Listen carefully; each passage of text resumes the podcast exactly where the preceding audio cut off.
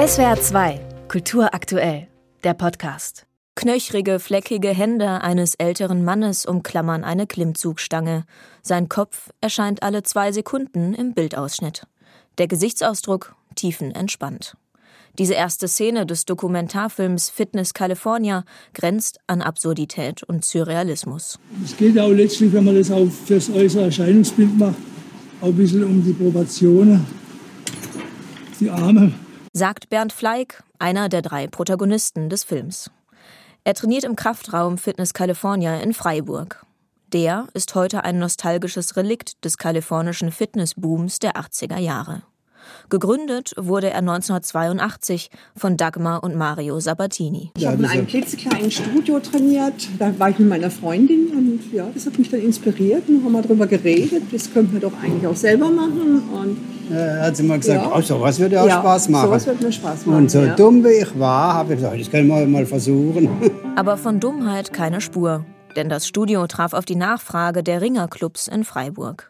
Beim Training und auf Wettkämpfen begegneten sich die drei Ringerlegenden Adolf Seeger, Bernd Fleig und Mario Sabatini. Meine drei alten Ringer, naja, so alte, jung gebliebene, bitte. Vom Charakter her haben sie sich schon verändert. Sie sind weiser geworden, sie sind ein bisschen ruhiger geworden.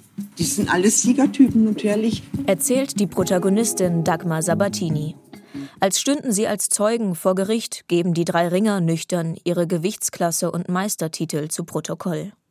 Bei den jeweils Zuhörenden leichte Ausdrücke von Genervtheit, Hohn, Überlegenheit. Es ist eine bissig lustige Konkurrenz, die die Ringerfreunde verbindet. Diese Dreierbeziehung zeigt die Regisseurin Nadine Zacharias mit einem Augenzwinkern. Denn ihr war wichtig, dass man aus dem Kino geht und eigentlich gute Laune hat. Und das hat man einfach mit diesen Protagonisten. Ich finde die wahnsinnig sympathisch, ich finde die wahnsinnig lustig. Ähm, die machen wirklich gute Laune und die wollen, also die, die, die, das sind einfach Sprücheklopfer. Das machen die wirklich gerne. Nadine Zacharias studierte nicht nur die Sprüche der Protagonisten, sondern auch ihre Biografien und die Fitnessästhetik der 80er Jahre. Die Idee, die Zeit zu dokumentieren, folgte ihrer eigenen Suche nach einem sportlichen Zuhause.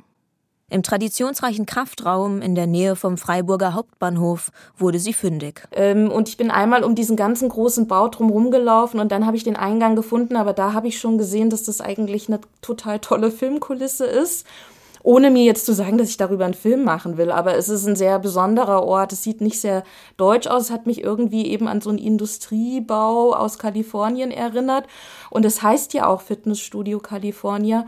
Diese Erinnerungen an die 80er werden nostalgisch erzählt und poetisch bebildert besonders wenn die Kamera sekundenlang auf einem alten, sich drehenden Ventilator oder einem wehenden orangenen Handtuch vor der Lüftungsanlage stehen bleibt. Das ist auch so eine Herausforderung natürlich gewesen, Geschichten aus der Vergangenheit wieder lebendig zu machen und gleichzeitig zu zeigen, dass es diesen Ort ja immer noch gibt und dass dort auch weiter Geschichte geschrieben wird, in dem Fall vielleicht Sportgeschichte, aber auch ganz spannende Lebensgeschichten, sagt Regisseurin Nadine Zacharias. Zum Beispiel die familiären Einbußen, die der Leistungssport mit sich bringt.